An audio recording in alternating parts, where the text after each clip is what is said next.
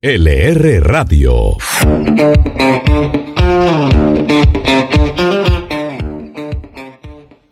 Buenos días y bienvenidos a un nuevo capítulo de LR Radio, la radio de economía. Hoy nos acompañan Tatiana Arango, Lilian Mariño, Ana María Sánchez, Joaquín López y Jorge Haley y vamos a hablar sobre esta semana que estuvo llena de protestas, descontento social, marchas, alza de contagios y la discusión de la reforma tributaria, pero también tuvimos noticias sobre el sector privado. Tatiana, ¿cuál fue la noticia empresarial de esta semana? El grupo empresarial Arturo Calle anunció el lanzamiento de dos marcas de ropa femenina, Arturo Calle Woman y Signatura Donna, con la que hacen oficial su ingreso a este segmento. Según lo explicó Carlos Arturo Calle, gerente del grupo, la meta es que estas marcas de ropa femenina representen 25% del total de las ventas. La inversión inicial fue de unos 4 mil millones de pesos en las adecuaciones de los locales, contratación de nuevo personal y en la adecuación de plantas de producción. La empresa espera, con todas sus líneas de negocio, ingresar a países como Ecuador y Perú y actualmente están en Panamá, Costa Rica, con un joint venture y en El Salvador y Guatemala nuevas líneas de negocio de Arturo Calle, pero también por el lado internacional tuvimos noticias especialmente por los 100 días que cumplió Joe Biden en la Casa Blanca. Lilian Mariño, ¿cuál fue la noticia internacional de esta semana? Pues el presidente Joe Biden dio a conocer su plan para las familias estadounidenses, que consiste en un paquete de 1,8 billones en créditos fiscales y prioridades domésticas en las que se incluyen, por ejemplo, el cuidado de los niños, licencias familiares pagadas y universidad comunitaria gratuita. Parte de este programa se financiará, como en muchos países, con mayores impuestos a los estadounidenses más ricos, pues Biden declaró que elevará nuevamente la tasa impositiva máxima sobre los ingresos personales a 39,6% para las personas que ganan más de 400 mil dólares al año. También grabará las ganancias de capital a la misma tasa para las personas que ganan un millón de dólares o más y pondrá fin a la exención fiscal a las ganancias de capital sobre las herencias. Plan de 1,8 billones de dólares, eso es más de cinco veces el PIB que produce Colombia en todo un año, lo que nos muestra la magnitud de lo que va a ser parte del plan económico del nuevo presidente de Estados Unidos. Y hablando de economía, Joaquín López nos cuenta cuál fue la noticia económica de esta semana. El tema está en la reforma tributaria que en últimas fue por lo que empezaron las protestas. El trámite como tal continúa enredado a pesar de que este hasta ahora llegó al Congreso. ¿Qué pasó esta semana? El dólar, por ejemplo, acumuló una ganancia por encima de 200 pesos en lo que va del año, en medio de esa incertidumbre de que el proyecto que presentó el gobierno cambie radicalmente en el trámite legislativo. Pero también este martes 27 de abril, el director de la DIAN, Lisandro Junco, puso a disposición la entidad para hacer el análisis técnico de las propuestas que presentó el gobierno, para así poder discutir y tomar una mejor decisión, según él lo comentó. También el ministro de Hacienda, Alberto Carrasquilla, aseguró que el gobierno está abierto a llegar a un consenso. El ejemplo más claro es que ya se bajaron de esa ambiciosa meta de 23,4 billones de pesos de recaudo, ahora entre un umbral que está de 18 billones a 20 billones de pesos.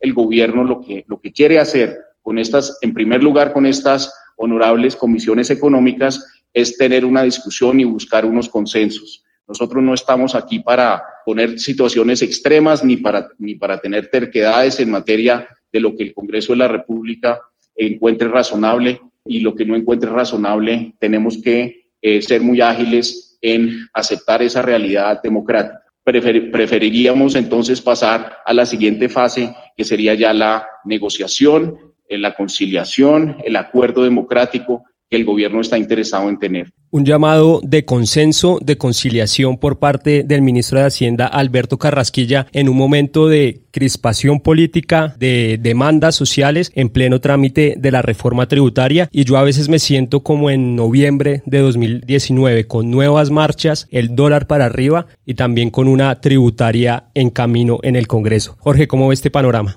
El 28 de abril se registraron eh, marchas, alrededor de 50.000 personas se movilizaron en el país en un momento donde todas las recomendaciones dicen que uno debería quedarse en la casa porque tenemos que cuidar que ya las unidades de cuidados intensivos están el 90%. Sin embargo, esto no fue ningún freno para, para, para este movimiento. A mí me sigue llamando la atención por qué se tienen que destruir 21 vehículos de Transmilenio, por qué se tienen que destruir 21 estaciones de Transmilenio, por qué en distintas ciudades tienen que atacar contra servicios públicos que no tienen absolutamente nada que ver con lo que se plantea. Y hay algo más. Ya el propio gobierno está reconociendo que la reforma tributaria que pretendía una recaudación de más de 23 billones de pesos, ya hoy se están conformando con 18 billones o 20 billones. Es decir, en gran medida, el sustento, el sustento de las marchas y de las protestas con la reforma tributaria empieza a quedar desactivado, porque el propio gobierno está reconociendo que ya no va a subir el IVA, el propio gobierno reconoce que no va a haber incrementos para sobre todo los sectores eh, eh, medios y bajos, y es más, el sector empresario con la ANDI tiene su propuesta para contribuir y está pidiendo hacer el esfuerzo el sector empresario, es el sector más importante del país. Lilian, una reforma tributaria de 18 billones de pesos. ¿Cómo está el panorama? Pues yo creo que lo más importante es que los políticos y los líderes de opinión deben ser más conscientes. Además, la gente y todos estos influencers deben ser más informados.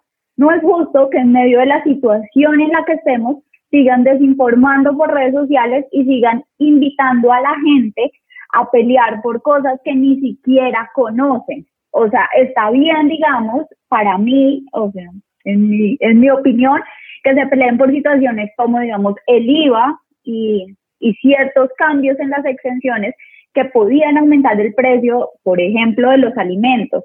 Pero es que la gente, digamos, no es justo que salga a pelear por declaraciones de renta que no va a pagar, por pagar un patrimonio que no tiene o por un valor invertido en bolsa que tampoco tiene. Creo que las personas deben ser más conscientes y es nuestra responsabilidad informarlos.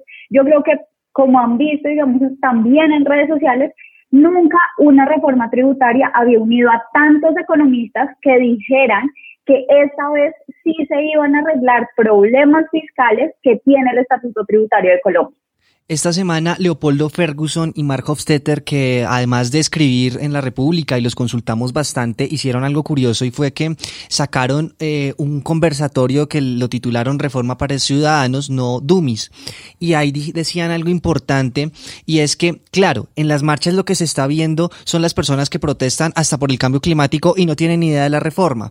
Pero digamos que yo lo que siento en este momento es que por fin hay un consenso entre los economistas, o no se Carlos, usted que llevamos ya mucho tiempo en el periódico viendo y pues cubriendo reformas tributarias, usted mismo se ha dado cuenta que Creo que nunca antes los economistas han estado tan de acuerdo en que la reforma es necesaria y también incluso aplauden la reforma. Claro, hay ciertos eh, vacíos que no, es, no son de aplaudir tanto, como por ejemplo este tema de que las pensiones de más de 7 millones pues van a ser grabadas, pero que en realidad son eh, menos de 28 mil personas las que están ahí, es decir, el recaudo no va a ser mucho.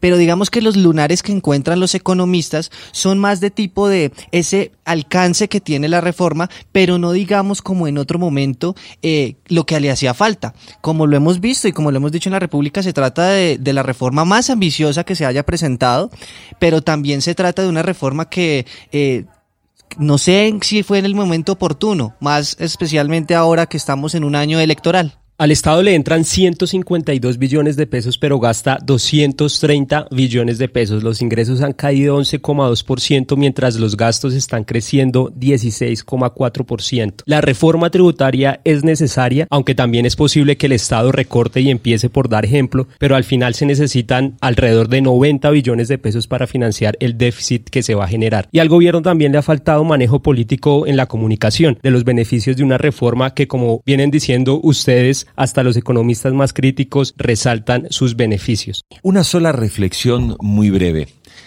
A nadie le gusta pagar impuestos. A nadie le gusta trabajar para saber que parte de su trabajo tiene que ir a parar al Estado, donde todos sabemos que la gestión de los presupuestos, etcétera, la mayor parte de la gente suele tener muchas dudas, cree que hay mucha corrupción. Esta es una percepción generalizada en América Latina. Pero sí hay algo que le falta a esta reforma tributaria, y es el incentivo que tiene que haber más allá de la solidaridad para pagar los impuestos. O sea, si el gobierno o si los gobiernos, no importa que esté el actual o el que venga, Si el pago de impuestos no tiene una percepción de devolución en servicios, que pueden ser servicios como seguridad, como educación, servicios de agua, alcantarillado, o sea, los servicios públicos, cuando la gente percibe que hay devolución de servicios públicos, no duele tanto pagar los impuestos. Pero Hailey, ahí hay otra cosa, usted menciona algo importante y es que las personas, o por lo menos yo le estoy entendiendo que las personas no están comprendiendo es por qué el beneficio de pagar esos impuestos, o así lo estoy viendo yo. Pero ¿qué pasa? En la reforma, yo siento que este es un problema más de comunicación, como lo menciona Carlos, porque en la reforma, una semana después de que se radicó, en la justificación de los artículos, eh, claro, pues es que es un documento de eh, más de 200 páginas, la justificación, no la reforma, que claramente eso casi nadie lo lee, pero ahí sí hay un capítulo muy interesante que es en últimas cómo el gobierno espera que eso se haga tangible en un plazo de 24 meses. ¿Qué pasa? Que digamos que la justificación de la reforma está, el problema es que hay un vacío enorme para comunicar eso, es decir, las personas saben que tienen que pagar más, eh, pero el reto es grande de cómo hacerles entender esos beneficios que en realidad casi nadie ve. Los que creen que su futuro es el éxito Escuchan LR Radio.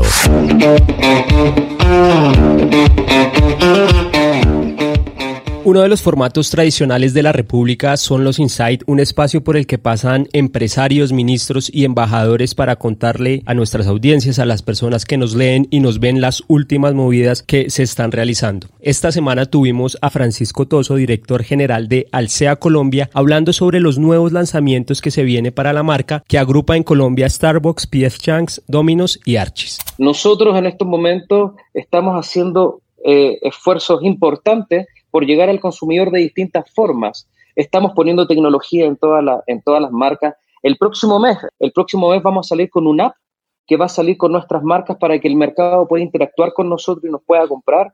Esa app nos va a permitir un concepto muy importante en Colombia que cada día se desarrolla más, que es el pick-up o el para llevar.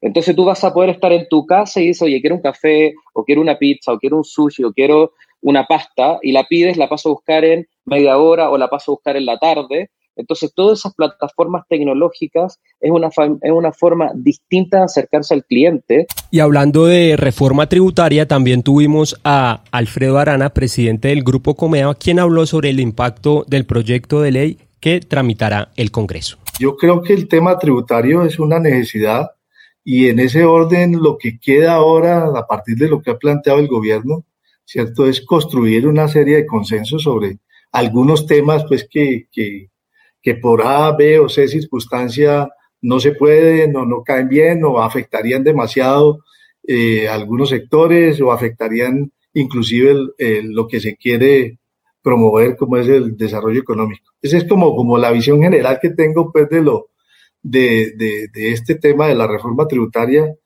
donde creo que el país debería acompañar al gobierno, pero pues con una disposición a hacer eh, hacer eh, consensos alrededor de este tema tan importante para el país.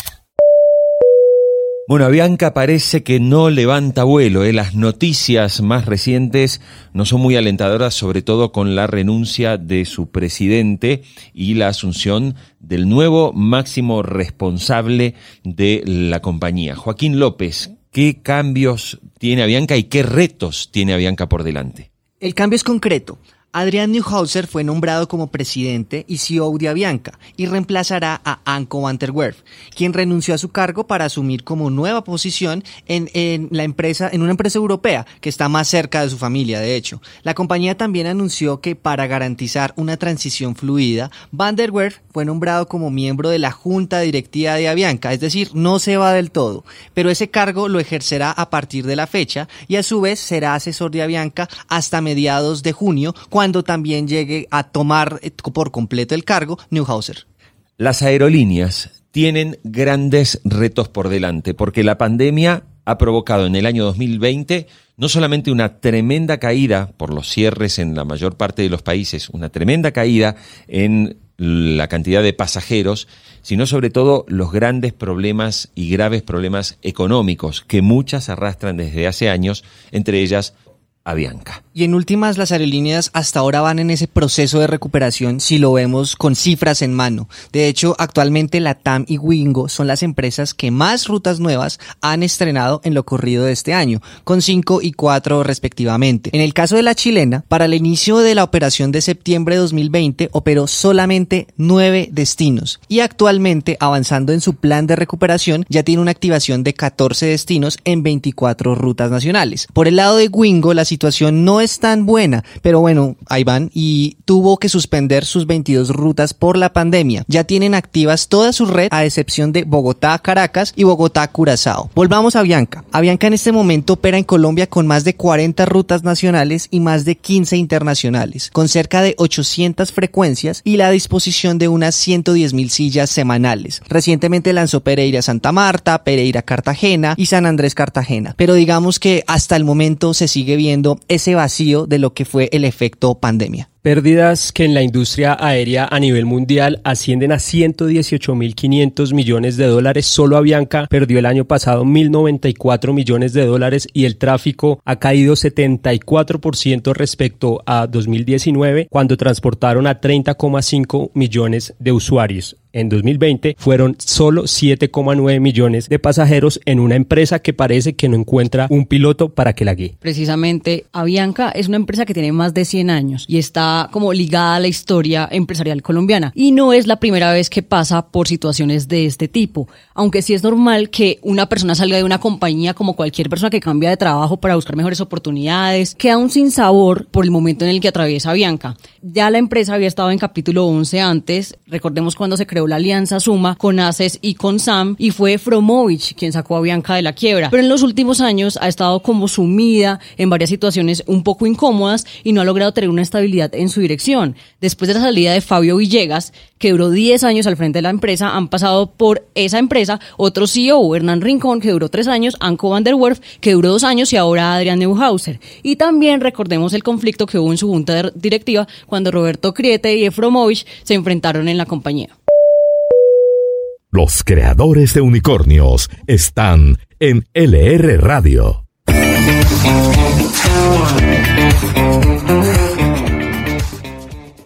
Los creadores de unicornios y también los emprendedores tienen espacio en La República y por supuesto en LR Radio. Y Lilian Mariño nos cuenta esta semana quiénes participaron en SOS Emprendedores les traigo Azúcar. Ellos son un emprendimiento de dos hermanos que en medio de la pandemia vieron que las personas estaban buscando acercarse más a la naturaleza, inclusive dentro de sus apartamentos.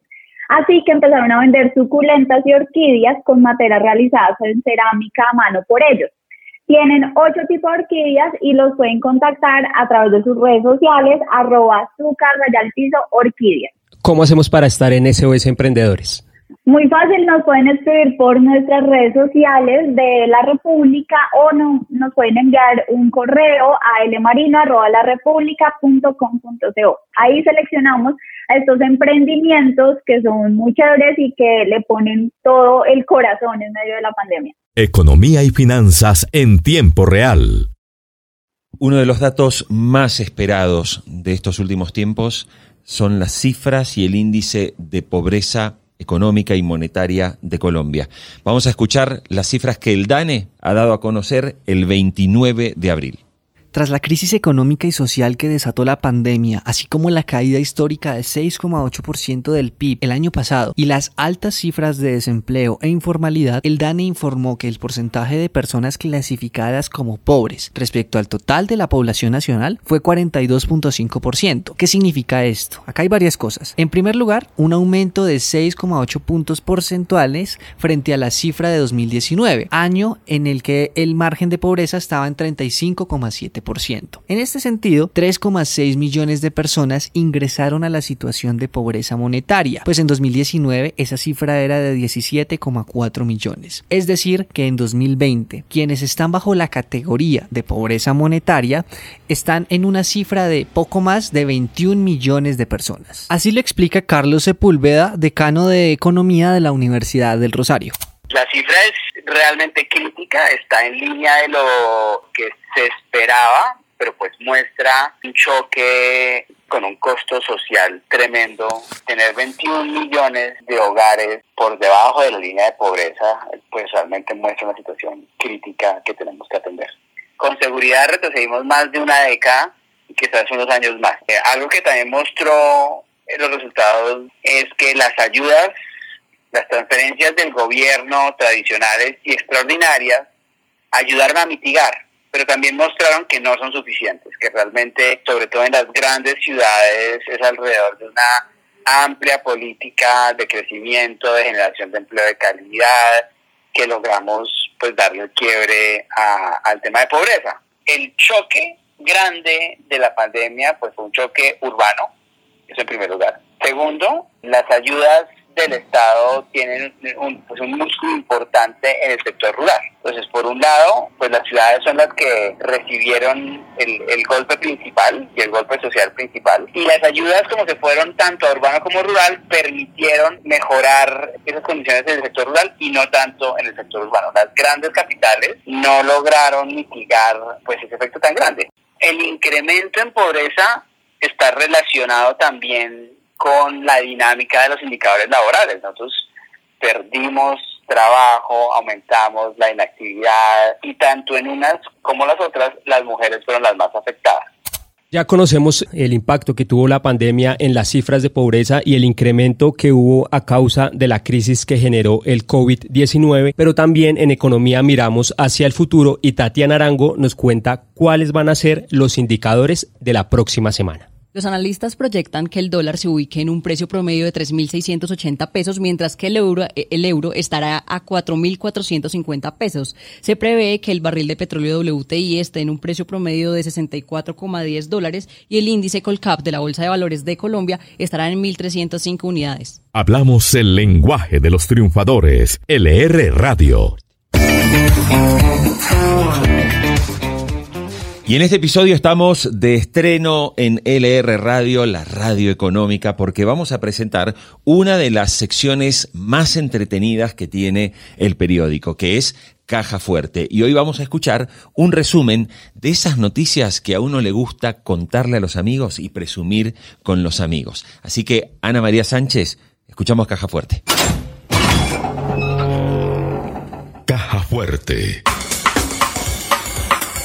Los confidenciales que debes saber. Los chinos andan enloquecidos con el café colombiano, sobre todo por el que se está produciendo en el Huila y en Antioquia. ¿Cuánto llegan a pagar en subastas por una libra de café? Pues más o menos entre 25 y 35 dólares, unos 95 mil pesos colombianos por una libra nomás de buen café. No, qué espectáculo que disfrutemos de esta anhelada bebida que pues es patrimonio de nuestro país. El teletrabajo trajo muchas consecuencias y una de ellas fueron los accidentes domésticos, pues pasamos más horas en la casa y las caídas, los cortes de cuchillo, las quemaduras se han incrementado. Y una encuesta realizada por Injury Epidemiology comprobó que uno de cada cuatro consultados admitió haber sufrido por lo menos un accidente durante 2020. La mayoría sufrió caídas. ¿Le pasó a usted? Bueno, y ya que estamos hablando de teletrabajo, en Barranquilla y en Cali las empresas no ven la hora de regresar a las oficinas. Eso se desprende de un estudio de Sodexo que consultó a 910 empresas en cinco ciudades de Colombia y que mostró que los costeños y los caleños son los que más desean recuperar la vida de oficina, entre reuniones, tintos y corbatas. Todos somos ciudadanos responsables con el medio ambiente y una encuesta de la Secretaría de Cultura de Bogotá dice que el 76% de los ciudadanos separa los residuos en el hogar, mientras que el 89% admite que reutiliza o ahorra agua. ¿Será cierto o es que respondemos la encuesta para mostrarnos como personas ejemplares? Bueno, hace un par de años que se habla mucho del Bitcoin, la criptomoneda que creó Satoshi Nakamoto y a quien nadie jamás le ha visto la cara, ni siquiera se sabe quién es. Pues bueno, el científico australiano Craig Wright viene diciendo desde hace tiempo que él es el que creó la moneda virtual que todo el mundo quiere. Incluso Wright ha conseguido que un tribunal de Londres le dé la razón y persiga a los propietarios del sitio bitcoin.org por infringir los derechos de autor sobre la criptomoneda. ¿Será que el famoso japonés en realidad era un australiano?